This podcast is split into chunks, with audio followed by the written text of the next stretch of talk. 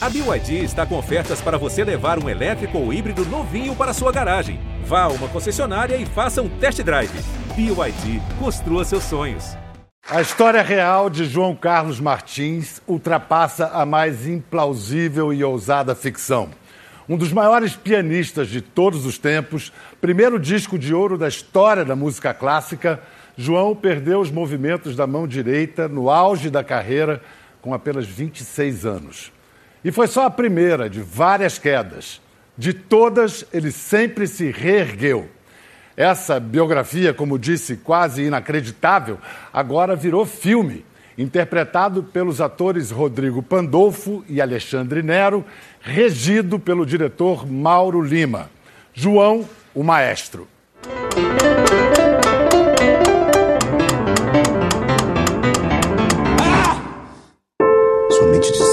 100 em 100 anos aparece um pianista com tamanho talento. Vê que existem dicionários que definem a obsessão como perseguição diabólica.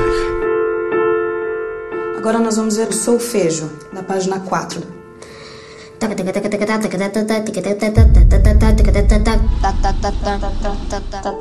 can no longer play piano.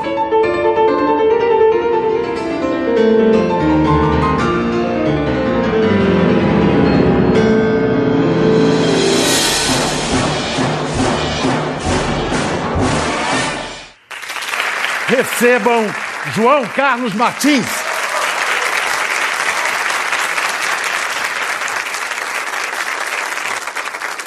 Eu fico cheio de receio de se devo apertar, se posso apertar. Como é que está essa mão? Dá para apertar a mão, para tocar que está difícil. Vamos ver o que dá para tocar ali, antes da gente sentar desse lado.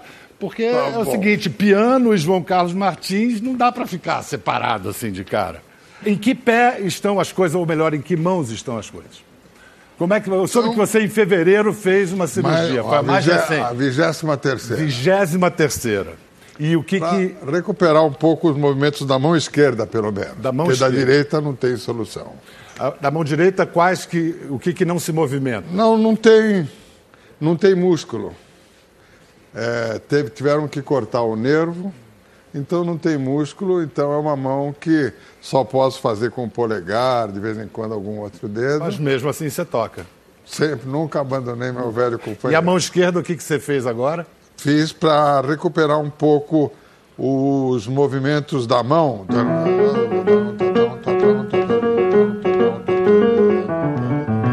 Isso antes de fevereiro você não estava conseguindo fazer. Nada, nada, nada. Mas o que me ajudou muito para abrir a mão esquerda foi a operação também, não só do Rames Matar da mão, mas do Paulinho Niemeyer no cérebro. Aquela que é narrada na sua biografia, mas eu acho que não está no filme. Não, não tá. Não está no filme. Está na biografia do Ricardo Carvalho, que está ali, Isso, seu biógrafo. Ricardão. Famoso Ricardão, é. Isso. Sempre eu digo o seguinte, que a pessoa, quando ela nasce, é como uma flecha. Ela tem que atingir o objetivo se ela recebeu um dom de Deus. Se eu falar que eu não recebi um dom de Deus, é, não é verdade. Mas então eu tive erros e acertos na minha vida. Os erros eu procurei corrigir, os acertos aprimorar. Mas o destino da minha vida é a música venceu. Mas você falou em dom. Além do dom, um bocado de obsessão também, né, João? Ou- não, eu acho que eu praticamente, fora os acidentes periféricos, eu diria que eu, é, de uma forma, eu destruí a minha mão com a procura do perfeccionismo, entende? Eu chegava a ficar 12, 14 horas, madrugadas inteiras, para conseguir. Eu chegava a fazer 21 notas por segundo. O que, que isso significa, 21 notas por segundo? Eu, eu sabia 22, você está botando para 21, baixo já. 21. 21. Numa escala. Um, um pianista, um, um pianista profissional, um bom pianista em boa forma, quantas notas por segundo ele faz em média? Pianista, quando está no auge da forma, a média é fazer uma escala cromática da primeira à última nota e voltar até a primeira é em oito segundos e alguns centésimos, nove segundos praticamente, como você vê lá no começo do filme. Então, aquilo, inclusive, é gravação Original. do meu esquenta antes das gravações. Agora, o meu problema da fala vai fechando a mão aos poucos enquanto eu estou falando, entende? Então, esse é o meu drama, foi depois do assalto. É, a gente. Eu não sei se eu vou para a cronologia, porque você acabou de falar do assalto.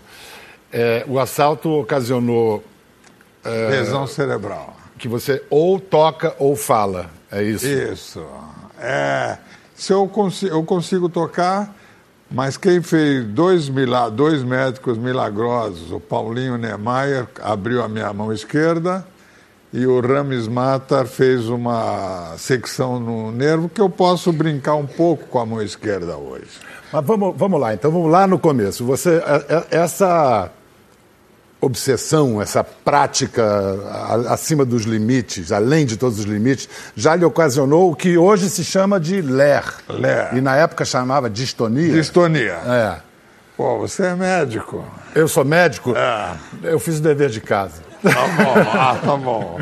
Então, o que acontece? Com 18 anos, depois dos concertos, comecei a perceber que eu tinha que eu sentia um desconforto na mão.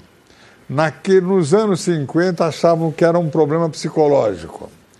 Depois começaram a ver que era distonia, depois LER, que é uma das doenças que ainda não tem cura e que é uma das doenças mais graves hoje em acidentes de trabalho no mundo inteiro. LER, para quem não está associando o nome à pessoa, é lesão de esforço repetitivo. Todos, né? Quem trabalha com computador, é, enfim, Vai desenvolver. usam, o- é, é, a- faz movimentos repetitivos. Então, o que é- já que você falou de cronologia, Hum, vamos lá. quando eu tinha oito anos, até eu aprendi uma frase com meu pai. Eu me lembro que eu não me lembro como é que eu comecei a estudar piano. Eu me lembro que eu comecei a tocar.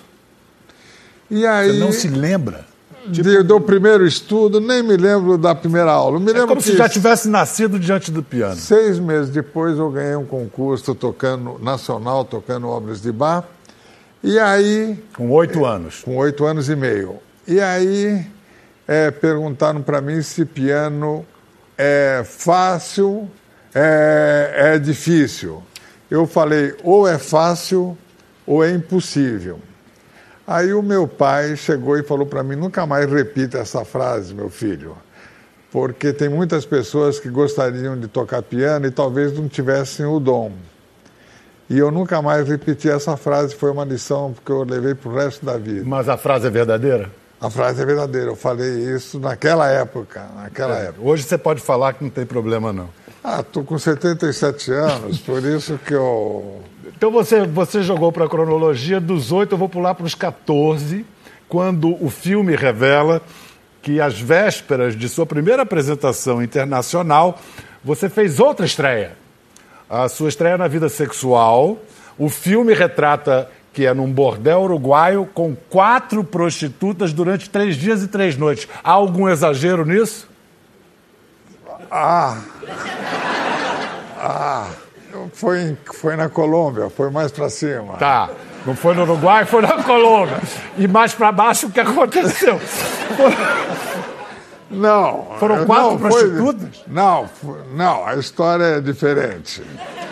Então, Eu, aos, aos 18 anos, eu era. Aos 18 anos, eu era tão focado no piano que eu era virgem. E eu ganhei um concurso internacional e começou uma carreira vertiginosa aos 18 anos. E eu desço, era um festival em Cartagena importante, de lá eu já ia para Londres, Paris. Eu desço em Cartagena e eu era virgem.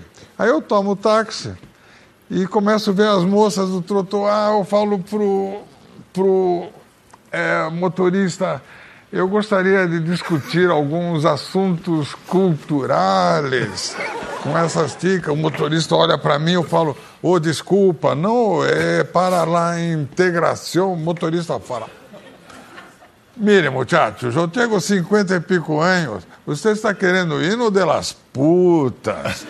Eu falei, se não lhe causar transtorno. Aí ele parou na porta de um bordel e falou, espera cá. Eu entro, a, a dona olha, eu falo, eu sou é, Virgem. brasileiro, Não, brasileiro. brasileiro. É, e Aí eu falei, eu queria namorar, eu falei assim mesmo. Aí ela me apresentou a moça, eu falei, nós podemos namorar? Ela falou, brasileiro, para namorar, me leve a Brasil, para quedar em Cartagena, 35 dólares. Aí eu vou depois no motorista, falo, mire, vou quedar por acá. Pego minha mala, e aí, depois de três dias, o, eu vou, o, quando os músicos me vinham, falavam, Juan Carlos, aonde está hospedado? Eu falava, tenho parientes acá em Cartagena. Umas primas! Umas primas acá em Cartagena. Aí o diretor, quando eu cheguei, o bilheteiro, eu falei, elas viram meu, minha foto no Jornal Universal. Aí elas falaram, Juanito, você é pianista? Eu falei, sim. Você é famoso, queremos ir ao concerto. Eu falei, sem problema. De tarde, fui com a casaca pendurada. Chego no bilheteiro, falo para o bilheteiro, mire, é, meus parentes virão. Minhas primas estão chegando aí. Então, eles virão. O bilheteiro fala assim, ah, é, esse fala para o, o, o, empregado dele lá, fala, este brasileiro é de uma humildade, tem parentes acá em Colômbia, camarote do lado do bispo e do governador. Aí eu chego é, para dar o concerto, quando eu vou dar o primeiro acorde, eu escuto lá de cima, Dale, Juanito! Ferrou. Mas aí pararam. Isso pararam. é uma estreia internacional. Isso não tem nada parecido. E aí você foi levar a vida de, de popstar, né? Aí até os 26 anos toquei pelo mundo inteiro com as principais orquestras do mundo e foi até o teu primeiro acidente para valer. O, o, primeiro acidente está muito bem é, retratado no filme, de uma maneira muito emocionante. Eu queria primeiro. A gente vai mostrar como é que o filme mostra, é, é, conta esse episódio, esse, esse acidente trágico. Primeiro, conta como é que foi, na real. Eu morava já em Nova York, e aí o time da Portuguesa de Esportes, para quem eu torço, estava fazendo o torneio de Nova York e eles, eu vejo o time no Central Park, eu desço correndo e o Aimoré Moreira era o técnico. Nossa, grande Aimoré Moreira. Comecei a bater bola. Eu jogava futebol. Todo sábado em Nova York eu tinha um timinho de futebol. Aí, que covardia, hein? Jogar com os americanos, mas vamos lá. Muito bem. É. Aí eu, eu tenho uma queda, e nessa queda, uma pedra é, faz uma. entra no meu nervo ulnar. E aí é, o filme retrata isso de uma forma é, muito da, dramática. Aí é o início da, da, Começa da a minha Crucis. saga. É. Uh, vamos ver agora uh, essa sequência comentada pelo diretor Mauro Lima, que explica como é que ele fez as escolhas para contar esse episódio terrível. Essa cena representa uma ruptura bastante significativa ali na carreira do João Carlos. Na história real, na verdade, como aconteceu, ele reconheceu o primeiro técnico para amaciar o Rodrigo Pandolfo, o nosso ator, para essa cena a gente contou foi com um excelente e luxuoso auxílio técnico do, do Cláudio Adão. Ele até aparece aí na cena, incorporando um auxiliar técnico ali, do Aimoré Moreira, é, se vocês prestarem atenção. E é uma cena com uma bela peça de piano também, executada inclusive pelo próprio João Carlos, o conhecido cravo bem temperado de bar.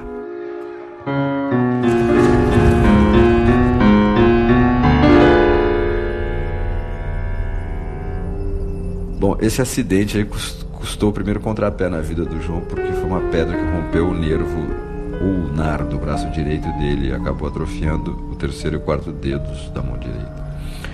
Ele teve que operar e entrar num esquema de fisioterapia seríssima. E aí começou o pesadelo do drama real da vida dele, entre paradas e recuperações e superações. E... Enfim.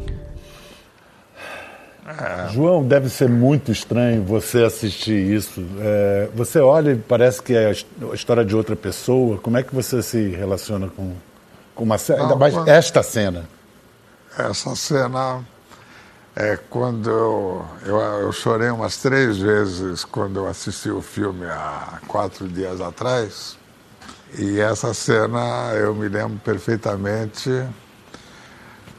é que eu tive a intuição que a minha vida acabava ali, no piano. Aí foi muito dramático essa cena para mim. É, eu assisti com a perfeição que o Mauro Lima conseguiu e o Rodrigo Pandolfo celebrou. Mas você não desistiu. Você aí não começaram desistiu? as operações. Eu, aí eu comecei a tocar, fiz operações e aí eu comecei a tocar com dedeiras de aço. E ele retrata muito bem. Eu comecei a tocar com dedeiras de aço e quantos concertos eu acabava e tinha sangue nas teclas. Mas eu ia até o fim com uma garra, achando que aquela era a minha missão. Mas- E eu vi o teclado indo ficando vermelho, mas é. Até que uma vida- vez em Berlim você teve a, A embolia embolia, né? Isso. Você estava eh, desafiando todos os limites, né?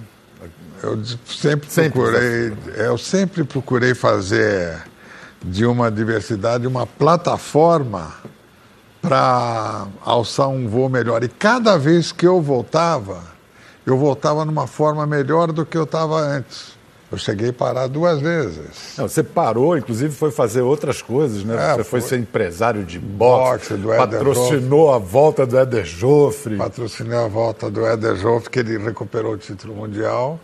E quando eu vejo realmente o Éder levantar a mão, eu falei para mim mesmo, eu sou um covarde.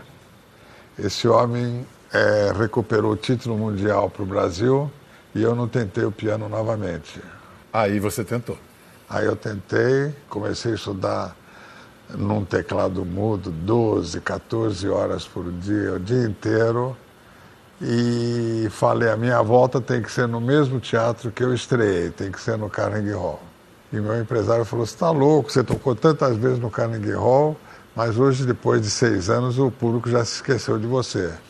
Eu falei, mas é lá que eu vou voltar com um dos repertórios mais difíceis da história da música, que é o primeiro volume inteiro do Cravo Bem Temperado de Johann Sebastian Bach. E assim foi feito. E assim foi feito, e ele fala para mim, ele não queria que eu fizesse concerto, ele falou, são 2.800 lugares, e o público já se esqueceu de você. E no dia tinha 2.800 pessoas na plateia e mais 300 cadeiras que foram obrigadas a colocar no palco. E aí eu falei, tem que ser a noite da minha vida. E foi a noite da minha vida. João, a gente viu o Rodrigo Pandolfo que defende divinamente o papel até uma certa idade, quando na idade madura. É, eu vou convidar ele para participar da conversa com a gente. Quem interpreta o Maravilha. João na idade madura é Alexandre Nero.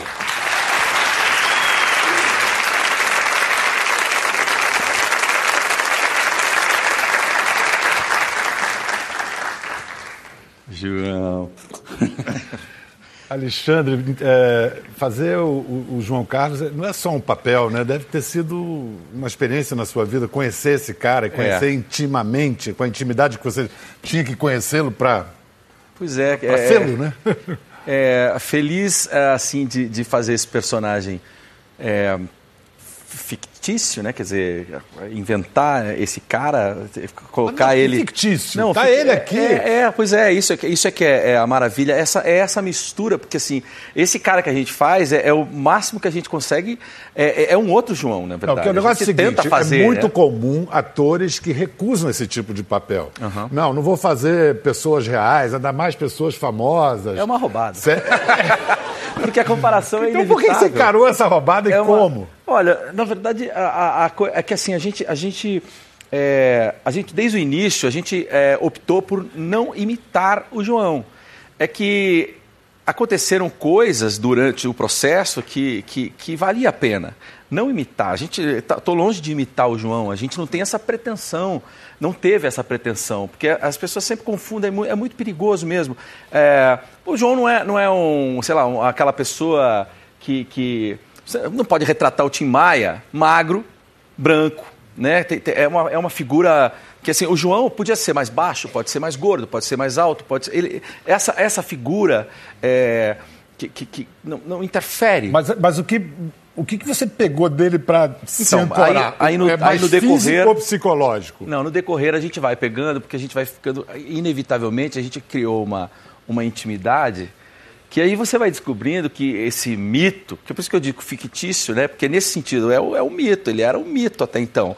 Aí com essa intimidade que você vai vendo, você vai percebendo que esse cara aí, que a gente, o Brasil inteiro admira e ama, não sei o quê, e vê essa doçura, essa, ele é um sacana também, entende? E, e, é uma delícia, você acaba descobrindo que esse cara tem um humor muito sagaz. Defina sacana.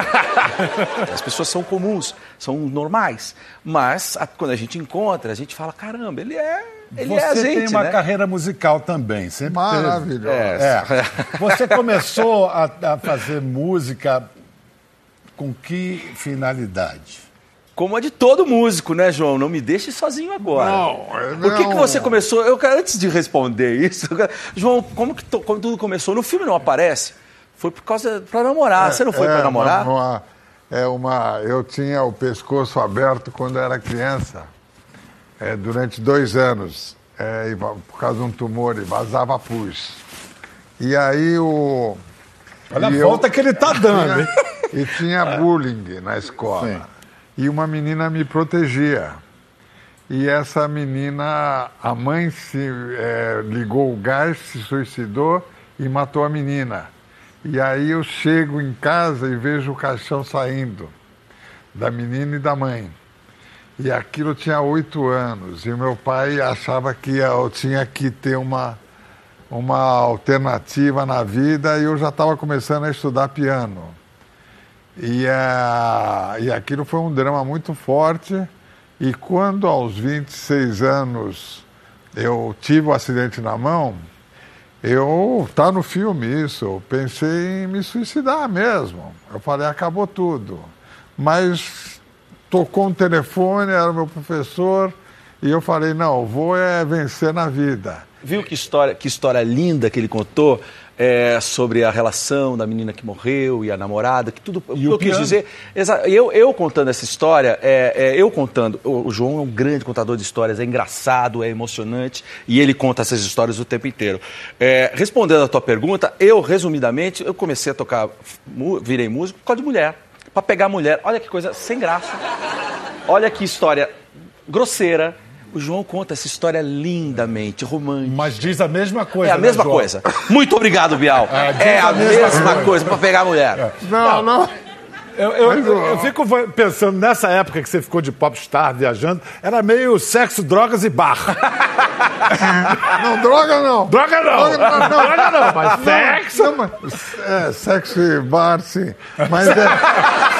o, droga, eu, eu por acaso não tenho nada contra é, usar droga, mas eu por acaso nunca botei um cigarro na boca. Fui, não que eu seja careta, não tive curiosidade mas é, descontei no resto.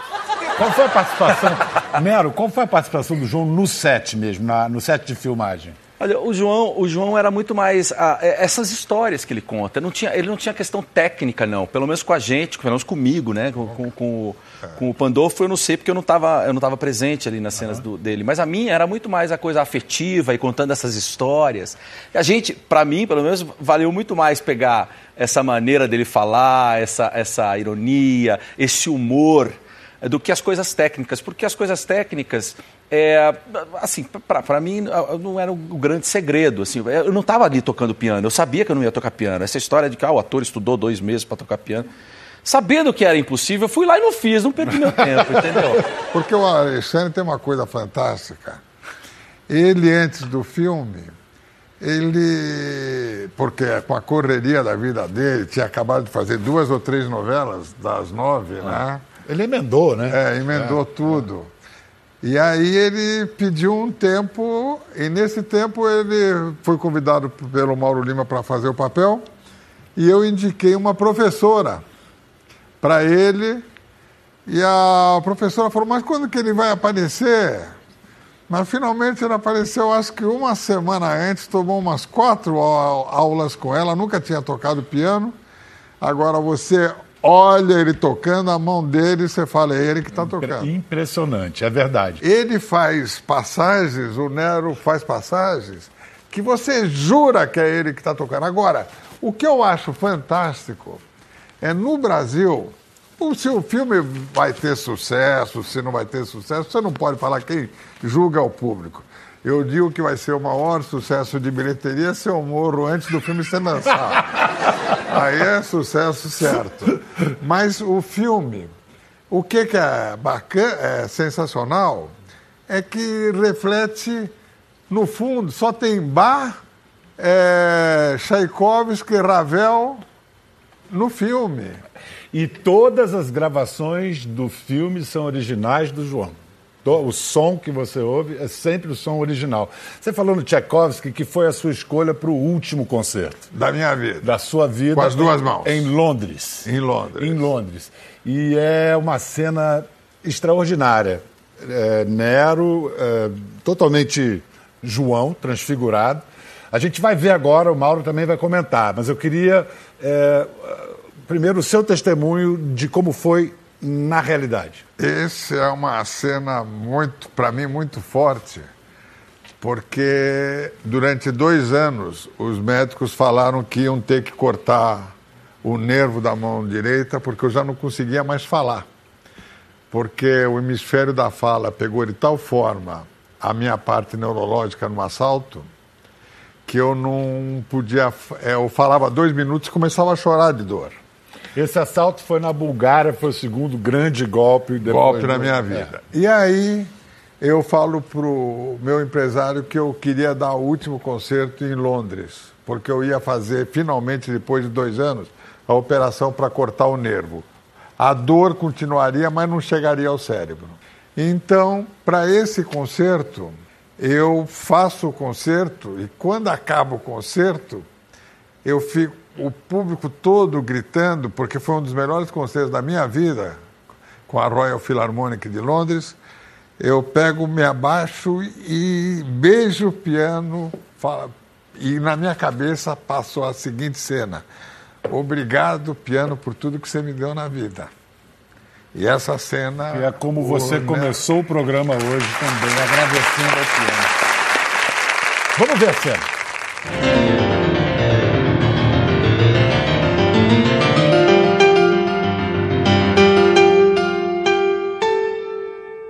Essa é uma peça de execução muito complicada.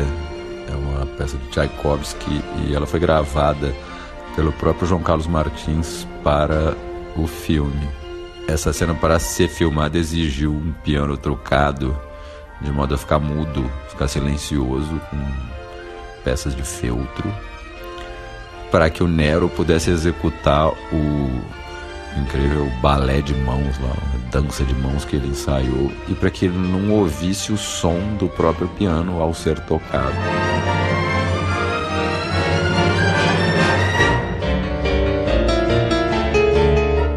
Suponho que tenha sido uma despedida muito dramática para o próprio João Carlos, que se despediu do piano com uma, né, uma música assim de, tão, tão impactante, né, tanta dramaticidade. Espero que tenha conseguido passar para o público talvez um pouco do que tenha sentido ele quando isso aconteceu de verdade.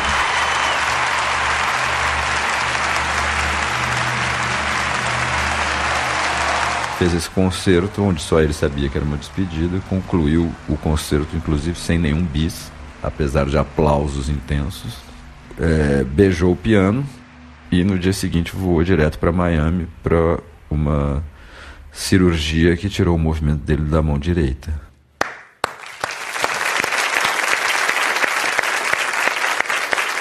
É, o que o Nero faz é impressionante. Um profissional diria que ele não está tocando? Não, ninguém. Eu não digo, eu falei ele que está tocando. Porque, Incrível nele. É, os de, o, a, partes difíceis, ele faz com uma. Vendo aqui, eu, ve- eu imagino que lá na hora. É, Mas como é que você fez devia isso? ser muito Neto? mais emocionante, né? Fal- Faltou. Teve, precisava de um autor melhor aí. Hein? Como autor, melhor. É, duas coisas Não, assim. não, não Primeiro, chega, o- não o- chega como? tanto. Essa não chega expressão- tanto quanto. Não, eu imagino não essa deu cena. deve- ouvir, não essa deu- cena não tinha que. Ela, ela, é, ela devia Não, ser muito mais. porque não dava pra ouvir Na a vida peça, mesmo, mas- não acha? Pelo acha? contrário, Na você fez, o- você fez melhor Acho do que que você está, como é que é? Pescando elogios, como se diz Não, em inglês. é, Foi- não, Não, é, eu vi uma é verdade, é, é extraordinário. Primeiro, assim, essa expressão que o Mauro Lima usa de coreografia das mãos, como é que você concebeu É, mas é a isso? coreografia das mãos, é isso. Isso, é, isso foi justamente por ser músico, eu sabia que eu não ia tocar piano, né? Em um mês, dois meses, ainda mais como o João, quer dizer, que, como eu disse, né, um grande elogio, é um filho da puta mesmo, porque é rápido pra caralho, né, cara? impressionante, era impressionante. Você pega eu, quando estudava, eu estava estudando o João, eu, eu, eu ficava vendo e falava, filho da puta, é isso eu falei, é porque Só realmente... definir em francês, É, é a assim, melhor, né? a melhor definição essa, é uma rapidez assustadora, né? Ele, quando era jovem, assim, ele fazia de um... Então, assim, até para brincar de fazer, porque a gente não estava fazendo, era muito rápido. Então, assim, foi, foi, foi pensando numa coreografia mesmo. A gente pensou como coreografia. Eu só, eu, é, como músico, e uma das coisas que eu mais eh, odeio, não gosto em filmes de música é o cara não fingindo bem, entende? Quer dizer, o cara tocando no, no lugar do piano, tocando, onde é grave, ele está tocando ao, ao agudo, entende? Ou a guitarra, ou qualquer outra coisa, a, a bateria fora do sync. Então, essas coisas a gente tomou um cuidado muito especial, para não parecer um cara que não foi, tinha a e foi ideia. sensacional o resultado, mas eu acho que você também, e soube que você brigou por isso, você usou um recurso expressivo que funciona muito, os cabelos. Ah, é verdade. É. Porque isso é uma coisa da, da- que a gente falou que a, a ideia inicial não era imitar o João, né? Nunca foi. Mas quando eu soube eu estava com o cabelo curto, o Mauro falou: não, a gente não vai nem colocar o cabelo em você. Aí eu pedi, aí- assistindo os, os vídeos do João, eu fui percebendo que o João, que você falou do, do sexo e bar, na verdade o João é sexo e rock and roll mesmo, sabe? Porque assim, ele, ele era um roqueiro, ele parecia a postura dele de rock and roll e, e rock and roll no melhor sentido mesmo, que é aquela atitude que ele tinha, que hoje nós, o roqueiro não tem mais, mas os roqueiros da época dele tinha, era aquela atitude de, de, de- de jogar sangue em cima. Jogou sangue Jogou literalmente. sangue, né? né? É. Mas não, não nesse sentido, met- sentido metafórico, era isso, quer dizer, tinha sangue nos olhos. Então ele, ele hoje, eh, você vê ele tocando de uma delicadeza, porque até ele arrumou uma outra forma de tocar, mas a maneira dele de tocar era visceral, quer dizer, ele era é latino, né? Então, é, inclusive foi uma das coisas que encantou o mundo, a maneira latina, a maneira brasileira de tocar, a rapidez e a, a acentuação dele em outros lugares. Mas então essa, essa coisa do cabelo era uma coisa que me chamou muito a atenção. Ele era muito roqueiro de atitude, sabe? De, ah, de violento no violão, no, no violão, no, no piano. Isso aí eu pedi pro, pro Mauro, pô, vamos colocar o cabelo, porque eu acho que é uma. É, é um, um- é é uma performance. O João tinha essa performance do Uma cabelo. bela sacada. Agora, quando mandou o cartaz do filme, uma pessoa telefonou e falou: pô, mas como você tá bonito não lembro. João Carlos Martins se despediu em 2003 para se dedicar à regência, montou a Baquiana Filarmônica com a ajuda do SESI e já fez milhares de apresentações. Ele faz também projetos que levam música clássica a crianças pobres, ajuda a criar orquestras no interior do país. E desde o ano passado, João está levando música clássica para filhos de refugiados sírios, angolanos e congolenses. Que mais? Que outros projetos você está tocando, João? Agora comecei orquestrando São Paulo, que vai se transformar em Orquestrando Brasil, juntando bandas de cidades até 60 mil habitantes, para fechar o Brasil em forma de coração através da música, que era o sonho do Vila Lobos. Mas Vila Lobos, quem sou eu perto dele? Mas não tinha nem internet, nem TV naquela época. Então já comecei nas primeiras 40 cidades e daqui cinco anos, se Deus quiser, esse vai ser meu legado, deixar mil orquestras no Brasil.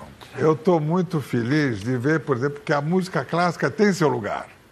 É, por exemplo, agora o Teatro Municipal de São Paulo, depois de quatro meses, o espectador número 100 mil foi num concerto meu em cinco meses, pra, no Teatro Municipal, 100 mil em cinco meses no Teatro Municipal.